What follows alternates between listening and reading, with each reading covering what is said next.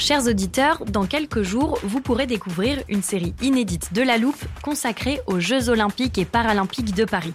À trois mois de la cérémonie d'ouverture, on s'est demandé comment réussir ces JO. Les transports sont-ils prêts à affronter les milliers de touristes? Le dispositif de sécurité est-il suffisant? L'enthousiasme sera-t-il finalement au rendez-vous? Pour répondre, on plonge durant cinq épisodes dans les archives des éditions précédentes, accompagnés des journalistes de l'Express. C'est à retrouver à partir du 13 mai sur toutes les plateformes d'écoute. I'm Sandra, and I'm just the professional your small business was looking for. But you didn't hire me because you didn't use LinkedIn jobs. LinkedIn has professionals you can't find anywhere else, including those who aren't actively looking for a new job but might be open to the perfect role, like me. In a given month, over 70% of LinkedIn users don't visit other leading job sites. So if you're not looking on LinkedIn, you'll miss out on great candidates like Sandra. Start hiring professionals like a professional. Post your free job on linkedin.com/people today.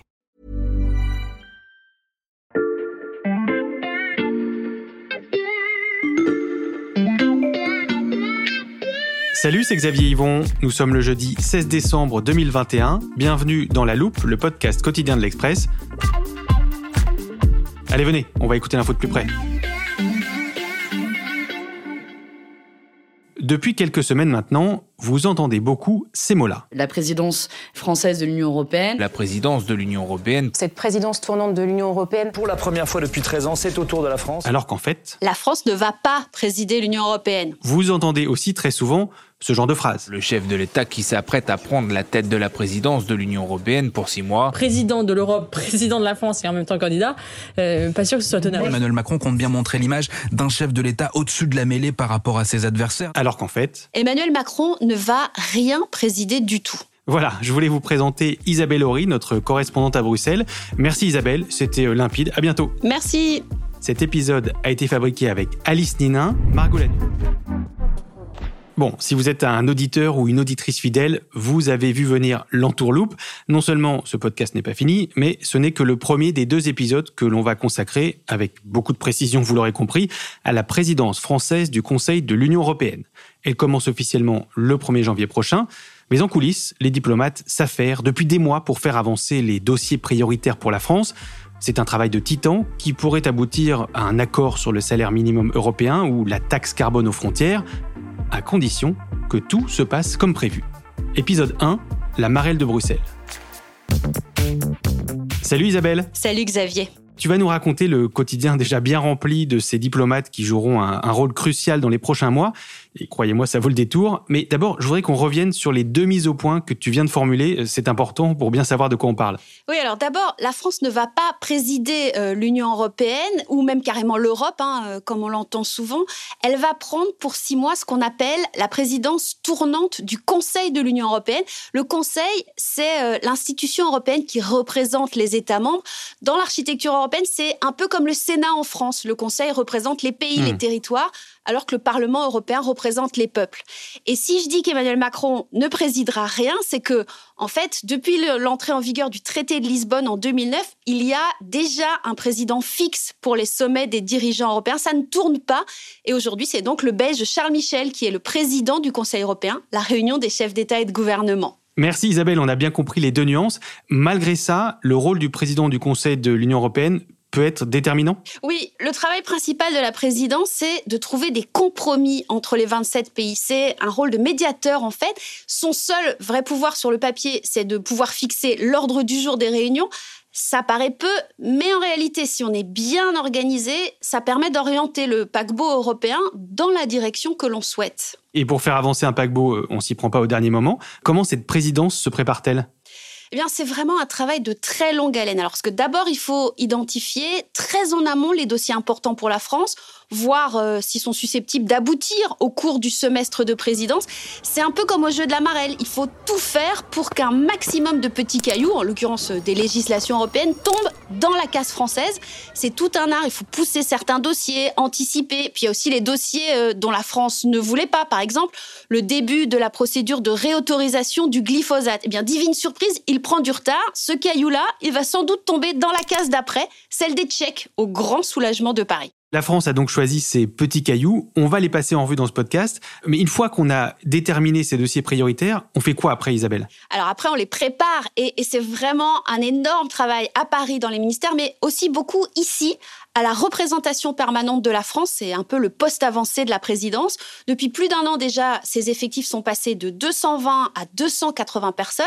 Les experts euh, et les diplomates qui y travaillent sont un peu comme des athlètes de haut niveau, en fait. Hein. Ils travaillent jour et nuit, vraiment. Du coup, ils font attention à leur hygiène de vie, plus de soirées, ils boivent plus que de l'eau, ils comptent leurs heures de sommeil. Et cette équipe de la représentation permanente, elle va présider les groupes de travail du Conseil ce sont les réunions où les dossiers sont préparés en amont. Alors de janvier à juin, ce sont les ministres du gouvernement français qui dirigeront les réunions de leurs homologues européens. Mais voilà, il faut leur mâcher le travail. Ils s'appuieront sur tout ce travail technique fait par les petites mains dans les groupes. Ce travail-là, il est vraiment fondamental parce que s'il est mal fait au départ, eh c'est tout le dossier qui peut en pâtir. Pour préparer euh, la présidence française, euh, en tant que journaliste, toi aussi, tu suis la même hygiène de vie, Isabelle? Moi, je ne bois jamais, je ne dors jamais, c'est bien connu. Euh, ces hauts fonctionnaires dont tu nous parles, euh, c'est quoi leur profil type? Alors, ils ou elles sont souvent jeunes, c'est assez surprenant parfois, sont des trentenaires pour la plupart. Ils ont été recrutés avec soin par l'ambassadeur auprès de l'Union européenne, parce que lui pense que cette massière grise, c'est vraiment la clé pour euh, réussir la présidence faut comprendre que d'habitude, les diplomates à Bruxelles, ils défendent les intérêts français. Mais là, pendant six mois, ils vont exercer un autre métier. Ils vont porter l'intérêt général et leur boulot, ce sera de trouver des compromis. Donc, ils ont été spécialement entraînés pour ça. Ils ont tissé des liens avec les autres équipes nationales et avec les institutions européennes. Très important aussi, leur capacité d'écoute. On les a incités à travailler là-dessus parce que ici, à Bruxelles, les Français traînent vraiment une réputation d'arrogants. Voilà, ils sont un peu en fait comme euh, les lutins du Père Noël. Ils ont tout préparé pendant des mois pour que ce soit réussi le jour J. Oui, alors sauf que Noël, là, commence le 31 décembre à minuit. Oui, sauf qu'il va falloir poursuivre les efforts pendant six mois aussi. Alors, il y a aussi un aspect logistique qui est important, dont je n'ai pas encore parlé. Six mois de présidence, c'est 2000 réunions dans les bâtiments du Conseil à Bruxelles. Il faut réserver les salles, réserver les interprètes.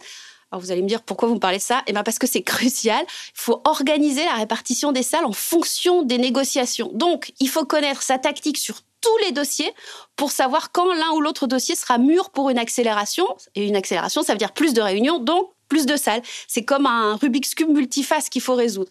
Et pour pimenter tout ça, comme si c'était pas déjà assez compliqué, eh bien, il faut ajouter l'incertitude liée à l'épidémie de Covid. Elle peut tout faire basculer en virtuel. Or, on négocie nettement moins bien à distance. Il y a un an, par exemple, la présidence allemande en avait fait l'expérience. Hmm. Rien n'est donc euh, laissé au hasard par les petits lutins français euh, à Bruxelles même s'il y a donc des paramètres sur lesquels Paris n'a pas la main. Euh, et le but de cette partie de Marel, c'est de faire progresser un maximum de dossiers prioritaires jusqu'à la case finale.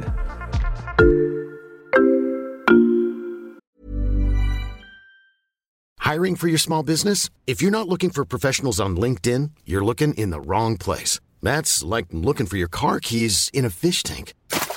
LinkedIn helps you hire professionals you can't find anywhere else, even those who aren't actively searching for a new job but might be open to the perfect role. In a given month, over 70% of LinkedIn users don't even visit other leading job sites. So start looking in the right place. With LinkedIn, you can hire professionals like a professional. Post your free job on linkedin.com slash people today. S'il fallait résumer en une phrase l'objectif de cette présidence qui s'étendra du 1er janvier au 30 juin, je dirais que nous devons passer d'une Europe de coopération à l'intérieur de nos frontières à une Europe puissante dans le monde, pleinement souveraine, libre de ses choix et maître de son destin. Et c'est ça l'objectif que nous devons poursuivre. Salut Corentin. Salut Xavier. Corentin Pénarguéard, journaliste au service Monde de l'Express. Euh, il y a quelques jours, tu étais à l'Élysée pour assister à la conférence de présentation de cette présidence française par Emmanuel Macron. On vient d'en entendre un extrait, euh, ça peut sembler assez théorique. Alors je vous propose qu'on se concentre sur trois gros dossiers sur lesquels mise la France et que vous maîtrisez parfaitement tous les deux, Corentin et Isabelle. Euh, le premier, c'est le salaire minimum européen. Ouais, en fait, c'est le dossier sur lequel les Français sont les plus optimistes.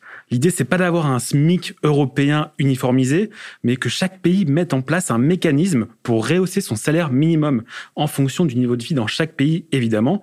Alors, pour prendre un exemple très concret, par exemple, la Bulgarie, euh, en ce moment, le salaire minimum, il est à 300 euros par mois. Avec ce mécanisme, ça devrait passer à au-delà de 350 euros par mois.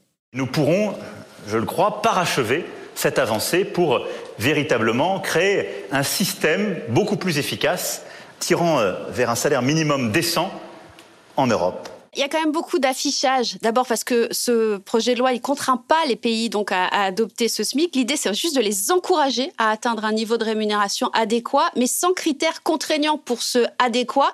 Et alors déjà rien que ça, ça fait tiquer les Scandinaves qui ne veulent pas qu'on touche à leur modèle. Un salaire minimum non contraignant, mais qui a donc de bonnes chances de voir le jour, euh, c'est très clair pour ce premier dossier. On va essayer de faire aussi bien avec le second, la taxation carbone aux frontières. Alors là, on est un petit peu moins optimiste côté français parce que le principe, c'est que les entreprises européennes, elles doivent respecter un certain nombre de normes environnementales assez poussées, notamment euh, en termes d'émissions carbone. il faudrait donc taxer les produits qui viennent d'en dehors de l'Union européenne en fonction de leur impact climatique. Alors ça permettrait évidemment, un, de protéger les entreprises européennes contre une concurrence déloyale et deux, de décourager les délocalisations. Alors c'est une mesure qui fait consensus en France dans les partis politiques, mais par contre c'est vraiment très loin de faire l'unanimité chez nos voisins européens. Oui, c'est vraiment une, une marotte française. Hein. C'est un sujet sur lequel il y a un narratif porté par la France euh, depuis 15 ans. Les décisions que nous allons prendre en matière de développement durable doivent être mieux coordonnées avec l'ensemble des pays européens pour ne pas creuser le déficit de compétitivité avec notre voisin allemand. Et donc, L'année dernière, exemple hein, de cette anticipation dont je vous parlais tout à l'heure, la France a incité la Slovénie, qui a la présidence tournante jusqu'au 31 décembre, elle a incité la Slovénie à créer un groupe de travail rien que sur ce sujet pour mettre les bouchées doubles et accélérer la cadence. Ça n'est pas gagné, mais la France pourrait faire avancer le dossier de manière décisive si je vous suis bien. Le troisième dossier pèse très lourd, il parle particulièrement aux auditeurs de la loupe, c'est la régulation des géants de l'Internet. Oui, et là, il y a vraiment deux textes très importants et innovants, même à l'échelle mondiale. Hein. Des textes qui sont mûrs pour aboutir sous présidence française. L'idée, c'est de réguler le monde numérique, les grandes plateformes comme Amazon, Facebook ou autres, à la fois pour euh, limiter leur taille et leur pouvoir, mais aussi pour mieux contrôler les contenus qu'elles publient. En fait, la France espère que ces mesures concrètes vont aboutir dans les six prochains mois. Mais si on veut être complet, Xavier, euh, il faut évoquer aussi d'autres dossiers un peu plus larges que Emmanuel Macron veut faire avancer. Lesquels? Tu as par exemple la défense européenne, euh, avec la boussole stratégique qui sera adoptée en mars. En résumé, c'est un livre blanc avec des objectifs communs en termes d'efforts militaires européens. La France a aussi évoqué l'idée d'un service civique européen pour tous les moins de 25 ans, ou aussi un grand travail autour d'une histoire commune européenne. Ça, c'est des projets assez symboliques, donc qui coûtent pas grand-chose a priori, contrairement à un autre gros morceau euh, auquel Emmanuel Macron compte aussi s'attaquer, c'est la réforme de l'espace Schengen. Nous initierons sous cette présidence une réforme de l'espace Schengen autour de deux priorités. La France veut en fait un, un pilotage politique de l'espace Schengen. Ça veut dire des réunions des pays qui en font partie, un peu sur le modèle de l'Eurogroupe, la réunion des pays de la zone euro. Puis Paris veut aussi des mesures aux frontières entre les pays européens pour lutter contre les mouvements de migrants en Europe. Sous la pression française, la Commission européenne a donc sorti des propositions mardi 14 décembre. C'était frappant hein, de voir que c'était le premier point abordé par Emmanuel Macron lors de sa conférence de presse. C'était un choix vraiment très politique et peut-être avant tout quand même lié aux thématiques qui font l'actualité en France. Ah oui, parce qu'il y a un sujet euh, dont on a réussi à ne pas parler tout au long de cet épisode. Cette question de l'immigration sera au centre du prochain mandat présidentiel. La thématique de l'immigration qui est reprise par euh, tous les hommes et femmes politiques candidats à la présidentielle. Et on ne pourra pas se passer euh, d'une forme d'immigration. Il faut arrêter l'immigration illégale et légale. En parallèle de la partie de marelle géante dans laquelle la France s'engage à Bruxelles, l'élection présidentielle se prépare. Euh, elle aura lieu dans quatre mois, au beau milieu de la présidence française de l'Union européenne. Et ce calendrier change à peu près tout. On vous raconte ça dans un deuxième épisode, dès demain, euh, toujours depuis Paris et Bruxelles, avec Corentin Pénarguéard et Isabelle Horry. Enfin, si vous êtes d'accord. Pas de problème. À demain. Ça devrait le faire. Ouf, pas besoin de négocier votre participation. Pour être sûr de ne pas rater la suite, chers auditeurs, vous connaissez le mode d'emploi. Abonnez-vous à la loupe sur votre plateforme d'écoute préférée, Apple Podcast, Podcast Addict ou Deezer par exemple. Vous pouvez aussi nous laisser des commentaires pour l'équipe ou pour les journalistes de la rédaction. On transmet tous les messages. Cet épisode a été fabriqué avec Alice Ninin, Margot Lanuzel, Mathias Pengili et Lison Verrier. À demain.